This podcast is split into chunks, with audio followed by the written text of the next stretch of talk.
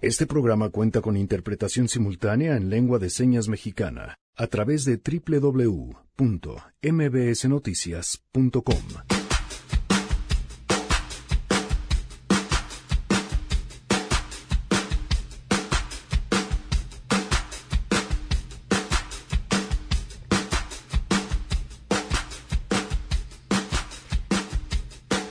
Después de que el principal sospechoso del feminicidio de Victoria Pamela Salas Martínez entregara ante las autoridades, ¿qué más hay que decir sobre este caso? A un día de la siguiente audiencia, hoy Frida Guerrera platicará con nosotros.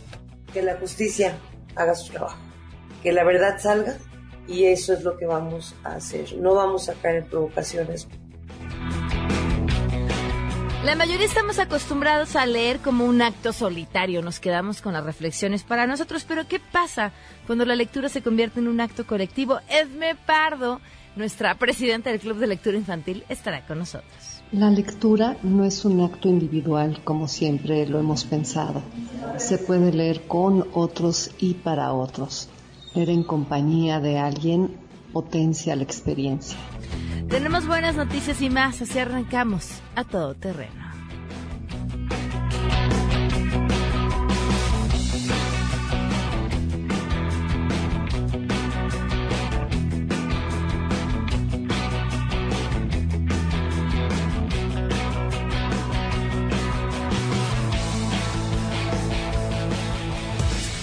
MBS Radio presenta A Todo Terreno con Pamela Cerdeira.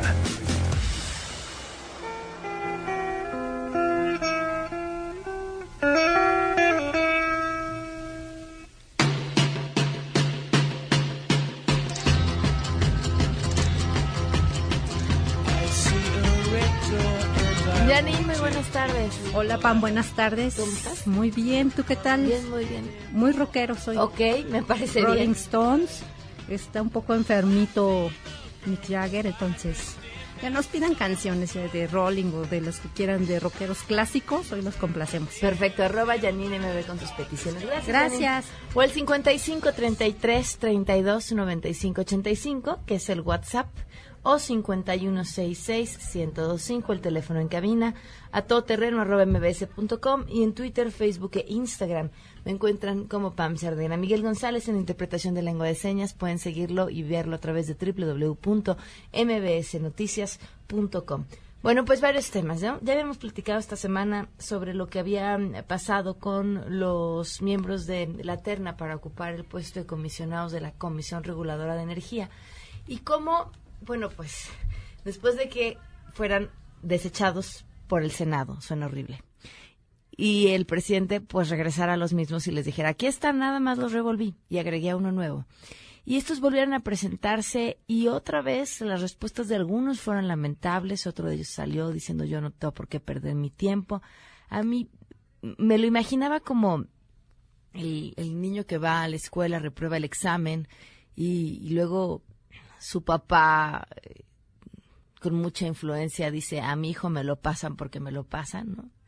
Y entonces el hijo regresa engreído ante una posición de autoridad y superioridad frente al maestro, diciendo, pues tú hazle como quieras, eh, aquí quien manda es mi papá y pregúntame lo que quieras, pero igual voy a pasar el año. Así, así es más o menos como me imaginaba y entendía lo que había sucedido de nuevo con estos integrantes eh, para para ocupar el, los puestos en, en la CRE.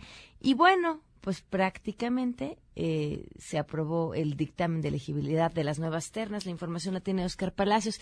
Te escuchamos, Oscar. Muy buenas tardes. ¿Qué tal, Pamela? Buenas tardes. Bueno, pues en medio de críticas de senadores de oposición y todo un listado alterno de nombres repleto de albures, esto a propuesta de la senadora Xochitl Gálvez, el Senado de la República aprobó el dictamen de elegibilidad de los candidatos que por segunda ocasión presentó el presidente Andrés Manuel López Obrador para ocupar cuatro vacantes en la Comisión Reguladora de Energía. Con 67 votos a favor y 45 en contra, el Pleno de la Cámara Alta aprobó este documento que establece que los 12 candidatos cumplen con los requisitos para ocupar el cargo. Este documento fue aprobado a pesar de los diversos reclamos de senadores de oposición, quienes, bueno, cuestionaron la actitud de algunos candidatos durante sus comparecencias. Sin embargo, lo que atrajo la atención fue una lista de albures que la panista Xochitl Galvez traía entre manos. Y es que justo en medio del debate, la senadora por el PAN fue captada compartiendo con el coordinador del PRI, Miguel Ángel Osorio Chong, un listado de nombres en doble sentido de sus posibles candidatos a ocupar un lugar en la CRE. Desde la tribuna, la propia Xochitl Galvez reconoció la existencia de la lista con la que fue balconeada y es que dijo, bueno, pues los medios están atentos a todo. Escuchemos. Yo quiero decirles, si revisen mis redes sociales, yo no subí un solo tuit burlándome de los comparecientes. Quien no sepa que las redes sociales y los medios de comunicación, es más, yo hace rato traía una nota de, de broma, que ya por alguien tomó una foto de, de unos nombres, pues hacen, están atentos a todo lo que hacemos aquí. Por separado, el coordinador de los senadores del PRI, Miguel Ángel Osorio Chong, pues confirmó que la lista de Xochitl Galvez era una propuesta alterna que podría ser aprobada. Esto dijo considerando que pues ya se puede decir cualquier tipo de barbaridades. Escuchemos. Decía ella que tenía una propuesta muy buena que podía, viendo lo que nos mandaron, eh, ser factible que pasaran. Entonces, por supuesto, al estilo de mi amiga Xochitl Galvez, pues sí me dio gracia las seis propuestas que tenía muy eh, de la mano de lo que estuvimos viendo de estos personajes, en el que, pues si se trata de decir cual, cualquier barbaridad, pues también se puede someter a, a la consideración de los senadores cualquier tipo de nombres. Durante la discusión, el senador por el PRI, Mario Zamora Gastelón, pues expresó su respaldo a la panista Xochil Gálvez, quien dijo fue víctima de un linchamiento durante las comparecencias, esto cuando dijo su único pecado fue hacer bien su trabajo. Así lo dijo. Lo que ayer vimos, y de verdad lo digo con mucho respeto, fue un linchamiento en contra de una senadora que el único pecado, si le quieren llamar así, que hizo fue hacer bien su trabajo, que nos ha puesto a la muestra muchos. A las críticas se sumó el senador por Movimiento Ciudadano, Samuel García, quien, bueno, sosteniendo una cartulina con la leyenda Ternas Recicladas cree a la basura, lamentó que el Ejecutivo no haya mandado candidatos renovables, candidatos dijo que fueran reciclables. El dictamen aprobado ya se remitió a la Junta de Coordinación Política, donde se deberán buscar los consensos necesarios para que se pueda designar a los cuatro nuevos integrantes de la Comisión Reguladora de Energía, esto por supuesto siempre y cuando pues cuatro de ellos reúnan la mayoría requerida dos terceras partes de los votos de los senadores. Pamela, es el reporte. Buenas tardes. Pues seguiremos atentos a esto que ya parece circo, caray. Así es, así es, seguimos pendientes y a ver con qué nuevas sorpresas eh, nos salen los senadores en esta ocasión. Gracias, Oscar, muy buenas tardes. Hasta luego, buenas tardes. Bueno, pues sí, si no se ponen de acuerdo, el presidente igual los elegirá, entonces, bueno, pues así está, así está este asunto. En general, con los órganos autónomos. Tenemos, ah, bueno, no, vámonos con nuestro conteo Hoy se cumplen un año, siete meses, un día del feminicidio de Victoria Pamela Salas Martínez.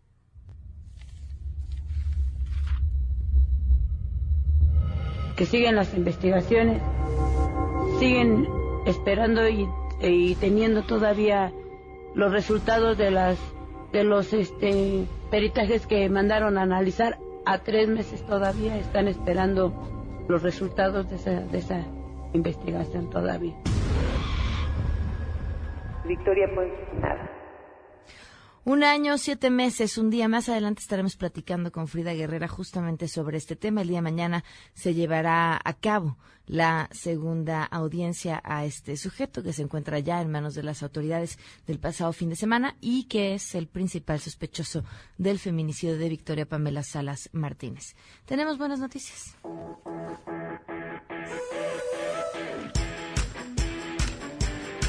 Maratón de buenas noticias. A ver, arrancamos. Ayer fue el Día Mundial para crear conciencia sobre el autismo y llamemos a realmente este mes, el mes del autismo, el mes para crear conciencia, para entenderlo, para hablar de un tema que nos toca a todos y para ser mucho más conscientes de lo que pueden estar viviendo las personas a nuestro alrededor.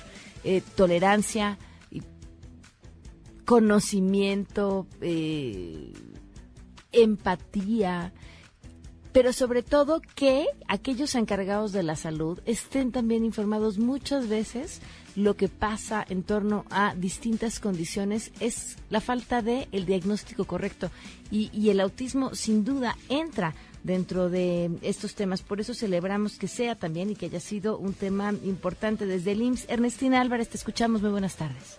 Así es, Pamela. Buenas tardes para ti, para el auditorio. Pues se realizó el Día Mundial de Concienciación sobre el Autismo.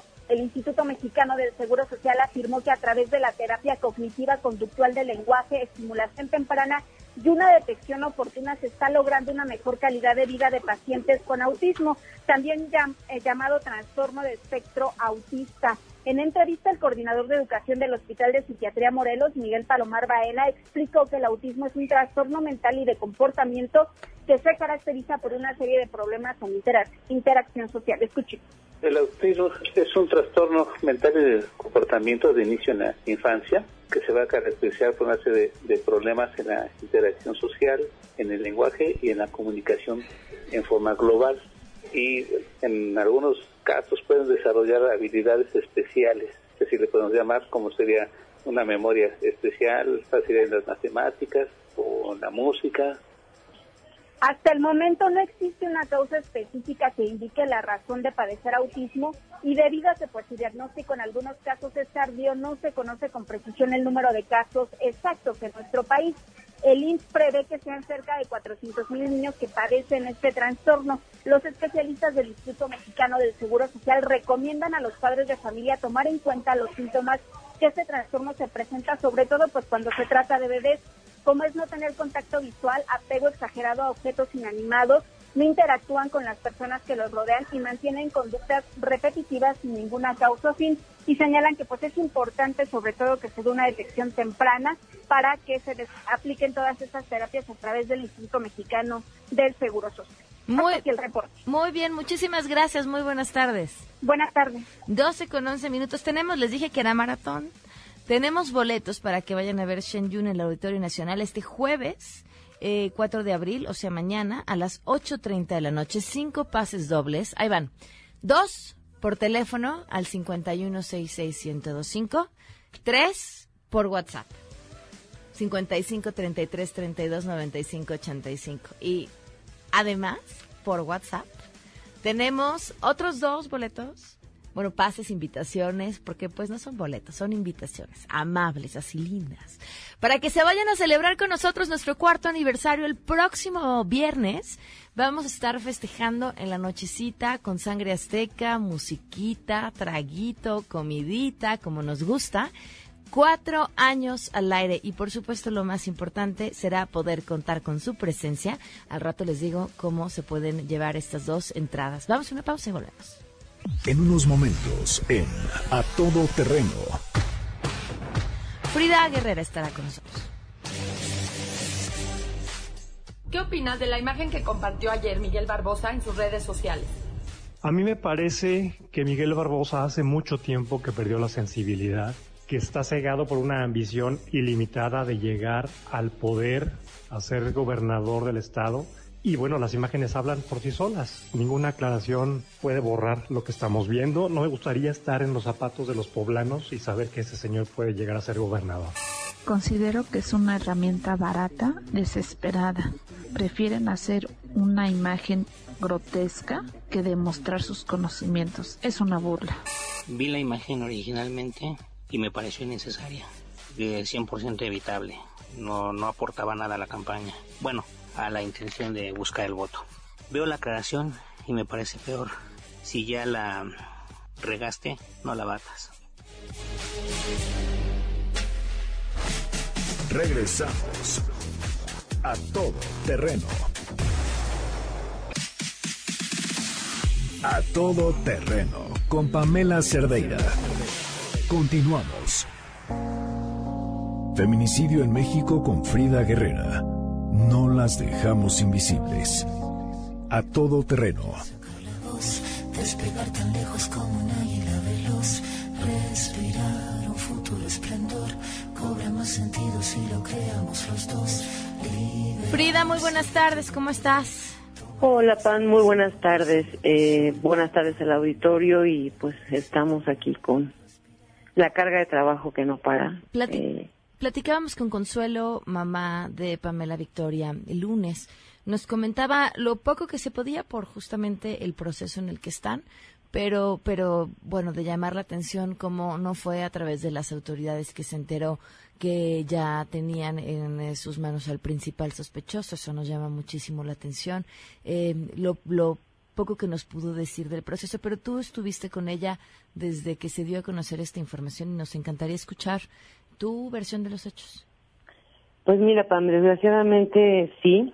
Eh, otra vez, como este caso se ha visto pues desde el principio por medio de de las redes sociales es que nos enteramos de la supuesta entrega de del presunto responsable y pues nos contactamos de inmediato, nos trasladamos a en un primer momento al búnker, que pues era donde se supone iba a estar el fiscal y pues nos dijeron después en cuanto llegamos ahí que no, que ya no estaban ahí, que nos fuéramos a homicidios. Esto te estoy hablando de que fueron horas, muchas horas estar en, diferentes lugares, bueno, sobre todo en, la fiscalía. Y finalmente, pues, eh, les dieron la información que tenían, que en un primer momento, pues, era eh, basta para ellos, reservada. Eh, yo entré en, en el momento con ellos y obviamente no soy abogada y me dijeron que no podían decir nada en frente de mí. Ah, siempre entiendo esos razonamientos y es lo es lo ideal, o sea, es lo que se tiene que hacer. Y pues no, tampoco les dijeron mucho, más que ellos estaban enterados de lo mismo, ¿no? Por las redes sociales.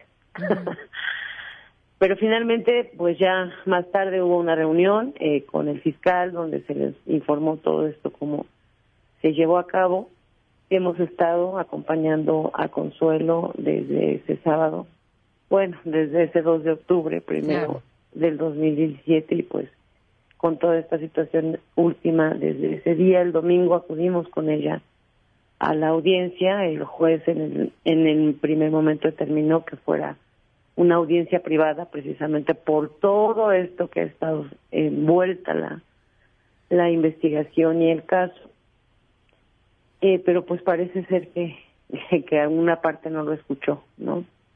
Entonces se han estado filtrando situaciones de la carpeta eh, que, pues no sé, yo me imagino que en algún momento se les tiene que hacer saber a las autoridades de, de esto, porque pues la carpeta de cinco tomos está en manos de, de mucha gente que no debería de tenerla, ni yo bueno, la visto. Bueno, y quien tiene la carpeta lo ha dicho, ¿no? Tengo la carpeta de investigación con tantas hojas que me dieron los abogados defensores de este sujeto. Así es, eso es lo, lo más grave de todo esto. Te comento que el día de ayer en mis redes sociales se inició una interacción. Eh, nosotros estamos manejando una foto de Pam en todos nuestros perfiles con esta, eh, pues, eh, solidaridad y sororidad con, con el caso. Y se atrevió el hermano del presunto a escribir en esa posteo y me empezó a decir primero que yo soy la responsable de este linchamiento a su hermano. Eh, le ofreció a mucha gente en esta plática eh, que él mostraba la carpeta. Mm, okay. Eh, después, eh, cuando le contesté por por atención y respeto, porque fue de hecho el llamado que, que hicimos el domingo, a no caer en provocaciones, a no estar compartiendo esa información, a no compartir la imagen de él. Eh, pues él empezó a decirme que por qué no hablábamos, que por qué no platicábamos, que ellos querían contribuir a que hubiera justicia para Victoria. Y pues terminó finalmente diciendo, después de que yo le comenté que eso lo hubieran hecho al principio y con la persona indicada, no conmigo.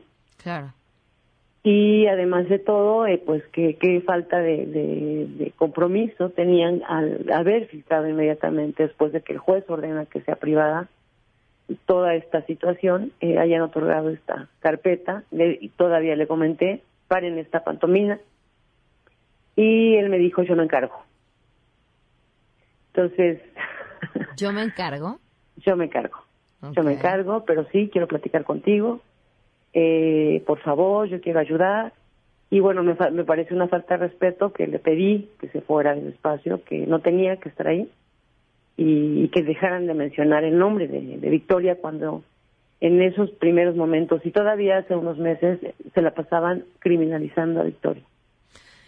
Este, Entonces- este mismo, para poner al público un poco en contexto, el, el mismo sujeto que dijo en su canal de YouTube que tenía la carpeta de investigación es el mismo sujeto que a lo largo de este año ha mostrado fotografías de Victoria en distintas situaciones, tratando de justificar que lo que le pasó era porque seguramente o estaba en relaciones conflictivas o lo que fuera, ¿no? O sea, y, además les voy a decir, una fotografía no dice absolutamente nada, pero además todo con una clara intención de culpabilizarla de su propio homicidio. Así es, Pam. Lamentablemente, eh, pues desde que inició esto, desde el primer día, este sujeto primero fue esta criminalización, revictimización que estuvo haciendo de Victoria hasta que salimos a, acompañar a la madre a que fuera escuchada su voz. Y pues después empezó toda esta guerra absurda que nos parece absurda porque lo único que está buscando esta madre, esta familia completa es justicia y nosotros acompañándola que tú también desde el primer momento te uniste y te sumaste a esta exigencia de justicia y es lo que queremos, que haya justicia y verdad, que las autoridades hagan lo que tienen que hacer, las autoridades ahorita, hasta ahorita de verdad lo están haciendo ahorita bien, seguimos confiando en que lo hagan así, en que no permitan que este caso y como muchos se queden en la impunidad. Y confiamos en que en que pues todo vaya como tiene como tenga que salir, ¿no? ¿A qué hora se llevará a cabo la audiencia el día de mañana? A las 10 de la mañana ahí en el Tribunal Superior de la Ciudad de México pues estamos sabemos que no podemos estar dentro, pero sí sí estamos acompañando a Consuelo, ahí vamos a estar con ella afuera esperándola y pues también responsabilizando a estas personas, a esta persona sobre todo, de lo que pueda suceder en el, en el punto, en el lugar. Eh, los, los ánimos han estado pues fuertes. De, el domingo tuvimos ahí alguna situación con gente que iba acompañando a, a la familia del presunto. No sabemos si era familiar o era amigo, pero no sabemos qué respuesta vaya a haber mañana dependiendo de lo que se dé. Y, y pues responsabilizamos a, a estas personas y obviamente yo ya solicité al mecanismo que nos haya haga un acompañamiento, eh, no me han contestado y pues ojalá haya también esta esta respuesta por parte de las autoridades porque finalmente ah, hay un video anterior donde están señalando a esta activista usando mi foto difumina- difuminada como la responsable de hasta de lo que pasó con el Me Too. ¿no? Entonces, creo que, que pone en riesgo no nada más a mí, ni a mi trabajo, sino a las personas que me acompañan. Claro. Pues estaremos al tanto, Frida, y en comunicación pendientes de lo que suceda el día de mañana.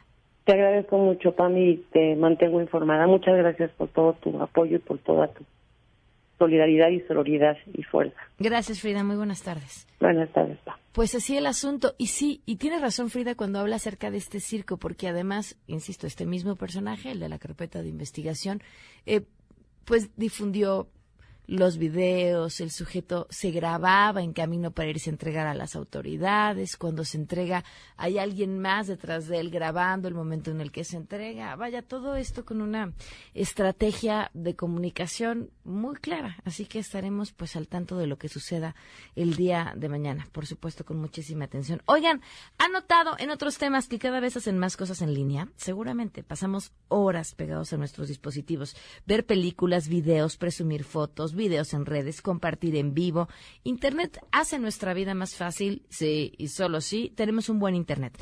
Les recomendamos Axtel Extreme, un gran Internet para subir de volada sus fotos y videos y disfrutar al máximo de sus redes sociales. Pueden contratar 100 megas por tan solo 550 pesos al mes, eligiendo Axtel Extremo y contratando en axtel.mx. Volvemos. ¿Qué opinas de la imagen que compartió ayer Miguel Barbosa en sus redes sociales? No sé, pero sí fue de muy mal gusto. La familia de la exgobernadora, ¿qué pensará? Eso es no tener nada de respeto. Ni hacia la familia, ni hacia el pueblo, ni hacia la exgobernadora. Agarrarse de una imagen de la persona que no vida para hacer campaña. Nada de tacto, ni, ni vergüenza, ni nada.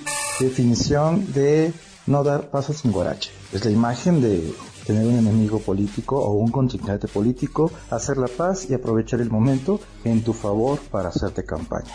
Mi punto de vista que el candidato a la gobernatura de Puebla, Miguel Barbosa, está utilizando la táctica con la foto con la fallecida exgobernadora Marta Erika Alonso, pues para tocarles el corazón a la gente y que pueda ver de que es un gran ser humano, pero esa es una táctica que está aplicando Miguel Barbosa solo para ganar en el estado de Puebla. Regresamos a todo terreno. A todo terreno con Pamela Cerdeira. Continuamos.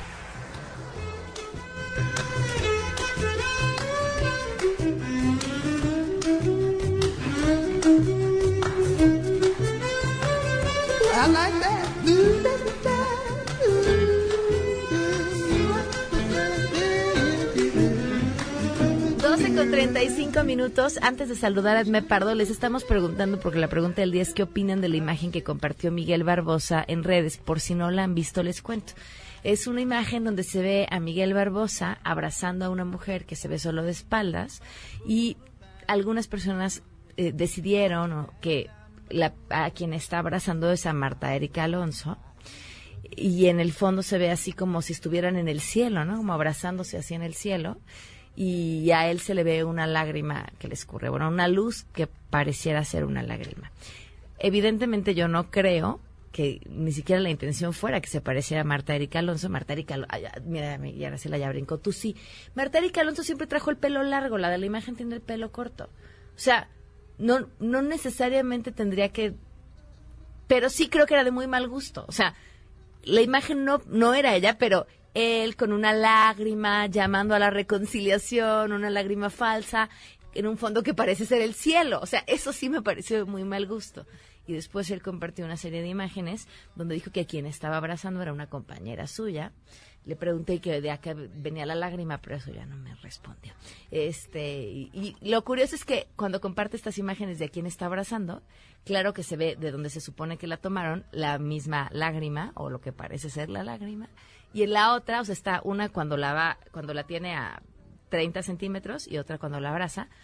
En la que la tiene a 30 centímetros no hay lágrima, así que fue una lágrima veloz. Edme Pardo, bienvenida, ¿cómo estás? Oye, yo también soy lágrima veloz, pero, pero no para esas cosas, soy No, lágrima no, pronta. se- se- se Me ve- emociono. Se ve... Sí, truqueadita. Sí, un poquito. Cuéntanos. Pues mira, te cuento de leer para otros y traigo hoy traigo unos cuentos que se llaman pictocuentos. Los que yo tengo los edita Alfaguara Infantil, pero hay en muchas otras editoriales.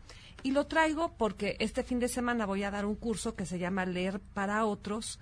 Y una forma de leer para otros es leer con otros. Los pictocuentos son historias que contienen dos lenguajes. El lenguaje escrito, digamos, palabras, y luego tiene imágenes.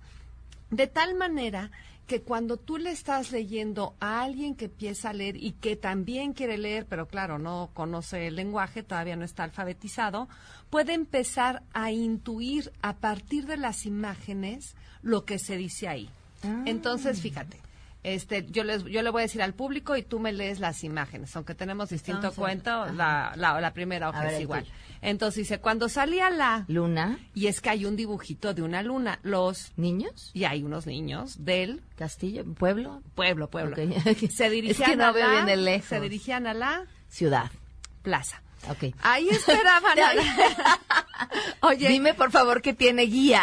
Sí, claro. Ah, en bueno, la parte de atrás hay un vocabulario donde las imágenes tienen la palabra, porque muchas veces podemos identificar, pero no sabemos nombrar. Ok. Entonces, fíjate. Como yo.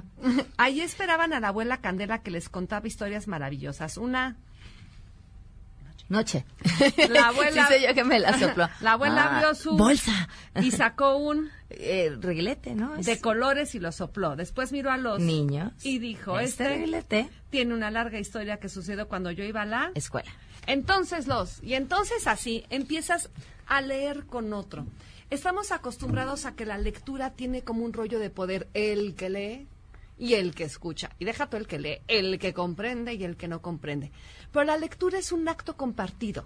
Y este es un ejemplo muy divertido de cómo no solamente empezar a leer con otros, sino compartir la lectura con otros. Tú y yo no los podemos leer ahorita con nuestras dificultades y nuestras risas, y luego tú lees las palabras y yo leo las imágenes, y entonces vamos haciendo ni- distintos niveles de lectura y vamos logrando contar una historia que no solamente está contada con palabras. Me, me gusta mucho esto que planteas porque te decía, yo conocía pictocuentos, dijiste que eran. Ajá, sí. Porque los llegué a comprar cuando mis hijos empezaban a leer y me parecía que era como como un descanso el proceso de la lectura, ¿no? O sea, van aprendiendo, de pronto encuentran una imagen y esa palabra la leen o la entienden más rápido. Pero nunca hubiera imaginado hacerlo, por ejemplo, con alguien que aún no sabe leer y que y que ayude en el proceso o que descubra que puede hacerlo sin saber siquiera leer. Ah, no sé Está cómo, padrísimo. cómo te fue con tus chavos, pero muchas veces este, a mí me pasaba con mis sobrinos que yo les leía el libro y ellos me decían, yo te lo voy a leer, tía. Y claro que no sabían leer, pero era nada más como Contar otra historia. Que ellos tenían el libro y entonces inventaban unas cosas. Me acuerdo de un libro en alemán y entonces había un conejo que tenía una trompeta y mi sobrino lo llamó trompetín. Ok. Y entonces, y claro que esa historia no existía, pero era trompetín. Es la cosa de uno poder ser el dueño de la historia. Somos seres narrativos. Contamos historias, leemos historias, estamos conformados por historias. Y entonces poder ser parte de esta historia, la que sea, la que tengas en la mano en un libro, pues un poco como que te crece de nivel. Y entonces decirle, órale, lo vamos leyendo los dos, o tú vele inventando a partir de las imágenes. Puede ser que lo hagas con alguien que empieza a leer, como este ejercicio que acabamos de hacer tú y yo, o que nada más de descifrar las imágenes pueda construir una historia con alguna coherencia narrativa, con alguna lógica verbal y temporal, la mínima, pero claro, te invita a que sabes leer y saber leer, pues es lo máximo, ¿no? Lo, entendemos cómo podría funcionar el, el- esto en, entre un adulto y un niño. Pero ¿cómo pasa la le- o cómo sucede la lectura compartida cuando es entre dos adultos? Por ejemplo, en, en uno de los cursos que doy, este, lo hago igual, igualmente. Mira, los adultos seguimos siendo niños. Los niños todavía no son adultos, pero los hoy tú y yo ahorita nos reímos. Estábamos hablando del principito, ahorita me lo vas a Ah, bueno. explicar. No, no lo entiendo. Yo el principio, el otro te digo que el otro día estábamos en una reunión donde habíamos puros cincuentones y sesentones. Ya, y no sé qué salió del principito. Dije, a ver, ¿alguien le entiende al principito? O sea, ¿Alguien me puede decir de qué se trata? Todo el mundo miró el techo. Entonces digo, no, no, no, a mí el dibujo me gusta muchísimo. Ah, bueno, el dibujo. Y te sabes tres historias y algunas las viste con Cachirulo, claro, los sesentones en el teatro, en el año de María Canurgas. Pero ¿de qué se trata? No, pues bien a bien, no. Oye, y es una novelita de 200 páginas, Ajá. no es el librito que tenemos de 50 páginas con los dibujos hermosos. Entonces, es el libro más citado, que la gente más celebra y supongo que el menos comprendido. Es una historia triste, pasan un montón de cosas, pero hay todo un mundo alrededor del principito que nos hace que conozcamos al personaje, aunque no conozcamos la historia, como con el Quijote. Claro. Todo el mundo lo conoce, aunque muy pocos lo han leído. Y quienes lo han leído o lo hemos leído no hemos terminado el tomo 2, ni, no, ni, to- ni todos los derivados. Entonces, con el Principito creo que pasa algo igual. Muy bien, Edme, ¿en dónde pueden enterarse de tus cursos y por supuesto estar en contacto contigo? Ok, mira, me llamo Edme Pardo, así me llamo y así me dicen. Estoy en Facebook, en Instagram, recientemente en Twitter. Y este domingo en la cafebrería del Péndulo de Polanco, de 10 a 2 de la tarde, voy a dar una capacitación intensiva para leer para otros. Yo 10 años leí en un hospital, hice voluntariado. Y entonces la gente que se quería sumar al proyecto me decían, oye, pero no sé hacerlo. Y les decía, pues es muy fácil, llegas y lees. No, pero ¿cómo? Pues así llegas, agarras un libro y lees. Lees. Pero como parece que eso para mí es muy intuitivo, pero para otra gente no, entonces son cuatro horas donde yo les leo un montón de cuentos y en esa contada vamos aprendiendo algunas herramientas para contar a otros, en hospitales, a los novios, a los abuelos, a los niños, en escuelas públicas, donde sea. Qué padre. Sí. Edme, muchas gracias. Gracias a ti, Pamela. Damos una pausa y volvemos.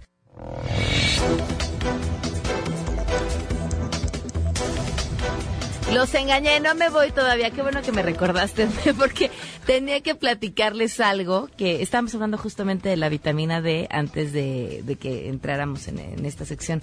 Y me preguntaba Edme si la tomaba y le decía que yo sí la tomaba por un asunto relacionado con la tiroides, que decían que eh, quienes estamos en esa condición tenemos una deficiencia. Y me hice el estudio y en efecto la tenía. Y es importante no solamente en mi caso, la vitamina D está relacionada con la prevención de la osteoporosis y tiene muchos beneficios como evitar el desarrollo de obesidad, hipertensión, tumores, trastornos autoinmunes y el riesgo de padecer Alzheimer. Es la única que fabrica el cuerpo a través de un proceso que comienza cuando nuestra piel capta los rayos del sol, pero aunque tenemos mucho sol en este país y en esta ciudad sobre todo, hay un problema, vivimos encerrados en las oficinas, en nuestras casas, en el transporte y usamos bloqueador solar. Solamente el 10% de lo que necesitamos de la vitamina D se obtiene gracias a la dieta, aunque hay hoy ya suplementos alimenticios y por supuesto, pues eh, además de los suplementos, alimentos que vienen fortalecidos con vitamina D.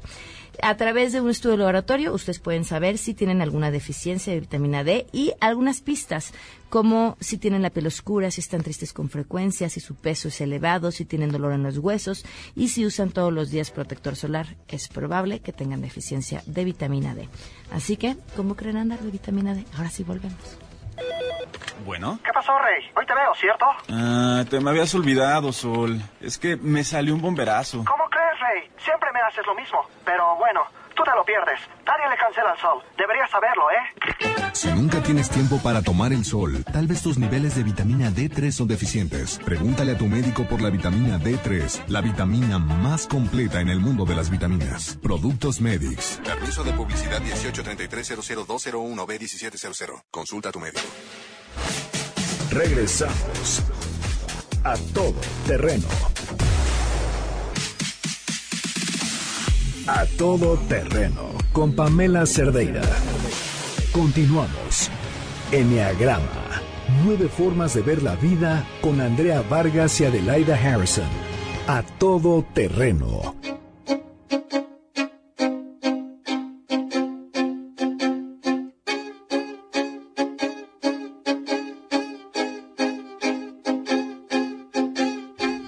Vargas y Adelaida Harrison, ¿cómo están? Bienvenidas.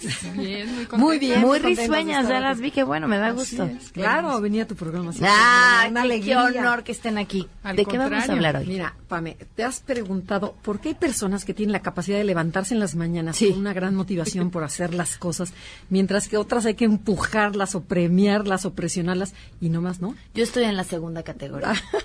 ¿Y por qué unas tienen éxito y otras no? También. Entonces, de eso vamos a hablar. Ah, de- estoy en la primera, ¿eh? Aunque me Claro. cueste trabajo levantarme. Entonces vamos a hablar de ese ingrediente que motiva a las personas a automotivarse. ¿Ok? Entonces, bueno, hay un estudio, ya estuvimos hablando aquí de unos investigadores en Rochester que hablaban de la motivación de los niños que nacen con motivación propia, ayudar a ser mejores y nosotros se las matamos dándoles premios, ¿te acuerdas? Que tú le das un premio a un niño cuando te hace un favor y le matas la motivación interna para esperar la motivación o el premio externo. Ok. Y esos son los que se levantan por el sueldo, no por gusto. Ok. Ok. Ok. Y entonces, estos investigadores de, Re- de Rochester llegaron a la conclusión que todos los seres humanos tenemos tres necesidades psicológicas básicas y que si no las satisfaces, vas a vivir en un estado de carencia, eh, buscando satisfacer esas necesidades, entonces por lo tanto no vas a automotivarte, vas a estar, o sea, no vas a estar feliz. Entonces, bueno, ¿cuáles son? Y lo que vimos, lo interesante es que se ligan perfecto con los tres centros de inteligencia que describe el Enneagrama, que es mental, emocional y visceral. Entonces vamos a empezar con la primera. La primera es la necesidad de sentirte competente, capaz de hacer las cosas. Eh, se refiere a esa necesidad de saber que tengo las habilidades necesarias para obtener aquello que necesito para sobrevivir. Y la emoción asociada es un miedo arcaico, el miedo arcaico a no ser capaz de conseguir el sustento que necesito para vivir. Y bueno, esto corresponde a las, las personalidades mentales. Okay. Y estas personalidades mentales viven en un estado de ansiedad permanente, porque su mente siempre está en el futuro, imaginando lo peor, cómo le voy a hacer, va a venir este, qué va a pasar con López Obrador. O sea, todo ese nervio que todo el mundo tenemos, principalmente las personalidades mentales son las que más lo sufrimos. Entonces, este miedo es inconsciente a no poder enfrentar la vida. Es decir, no tienen confianza en sus propias habilidades o competencias y si no puedo y si qué pasa y si no sé qué. Entonces, estas personalidades son 5, 6 y 7. El 5 va a buscar lograr la competencia a través de ser experto en algún tema. Entonces, por eso siempre están aprendiendo cosas nuevas, juntando información, acumulando información. Evidentemente, estamos hablando del eneatipo no muy sano y eso no te hace sentir competente. Pero bueno, el niño resuelve así, toda su vida el 5 se la pasa consiguiendo y juntando información para sentirse competente. Ok. El 6, su aportación va a ser, o sea, sentirse competente a través de detectar el peligro y las amenazas. Se enfoca en todo lo que puede salir mal para estar prevenido y que no me agarren por sorpresa. Entonces, para, y también en resolver los problemas, ¿no? Pero su mente se va a ir a la parte negativa. Y el 7 es el que busca la competencia a través de guardar recursos o acumular recursos mientras los tenga disponibles. Entonces el 7 siempre dice, ahorita hay que aprovechar, si ahorita puedo hacer esto, lo voy a hacer porque no quiero perder recursos, quiero tener la mayor cantidad de experiencia y conocimiento mientras la pueda tener. Ok. Entonces, la segunda necesidad, o sea, fue una competencia. La segunda es la necesidad de vinculación. Es decir, todos los seres humanos nos, nos necesitamos sentir vinculados. Yo necesito saber que pertenezco a algo más grande que yo y que soy importante y también que puedo aportar algo. O sea, primero que me acogen, que, que es tan bueno soy en relación a los demás, si soy aceptado, si soy rechazado, si qué, y además qué tanto yo soy útil a este, a este grupo. Ok. Entonces, bueno, en esta necesidad eh, corresponde al miedo arcaico al abandono. Las crías obviamente tienen miedo a ser abandonadas porque se mueren cuando son indefensas, pero también las mujeres cuando están en gestación. Entonces dicen que una de las cosas que más importa para una mujer es saber si puedo confiar en mi pareja cuando yo sea vulnerable. Y entonces aquí tenemos las personalidades de imagen que son dos, tres y cuatro. Y entonces lo que va a ser el dos, su miedo es voy a empezar a dar, a dar, a dar, a dar para generar vínculo. Yo te doy, yo te cuido, yo paso por tus hijos, yo te hago para que me necesites. Entonces ahí se logra un vínculo. El 3 lo que hace es generar ese vínculo a través de lograr la admiración y el éxito para que tú quieras estar conmigo, pero es esa reciprocidad, obviamente está mal, mal lograda cuando está eh, promedio o tóxica la, personalidad. Okay. Y la personalidad 4, cuando también está mal, o sea, este miedo al abandono, me busco hacer empatía con el otro y me hago la víctima o me hago el carente para que tú me des. O sea, pobre de mí, no puedo. No, entonces ah, me ayudas porque yo soy malísima. Okay. Entonces, lo ideal es balancear la medida en la que das y en la que recibes. Entonces, fíjate, si tienes capacidad, sabes que tienes competencias que puedes darle al mundo, entonces vas a sentirte que tienes algo que dar y te vinculas con él de una manera más sana, que esa es la idea, aprender a equilibrarlo. Okay. Y la última necesidad. Y la última necesidad es la necesidad de, de autonomía se refiere a la posibilidad del individuo de tomar sus propias decisiones y de poner límites. Entonces, la emoción que, predomina aquí es la ira. La ira, en vista positivamente, es, es la que pone límites, pone fronteras, saber decir no a tiempo. Ok. Entonces, bueno, obviamente esto corresponde al miedo arcaico de perder lo que ya ganaste. Y la autonomía es esa experiencia personal de sentirnos libres de elegir nuestra vida de acuerdo a nuestros valores. Eh, la podemos llamar libertad es la medida de libertad que sentimos que tenemos en la vida. Ok. Y bueno, tú empiezas con la personalidad 8. La 8, eh, que es el luchador, lo que va a buscar es esta sensación de autonomía a través de controlar a los demás y controlar su territorio. ¿no? Conserva lo que ya tiene y controla a todo mundo y busca más control. Y el 9, que es el mediador, es el que busca, eh, evita hacer las cosas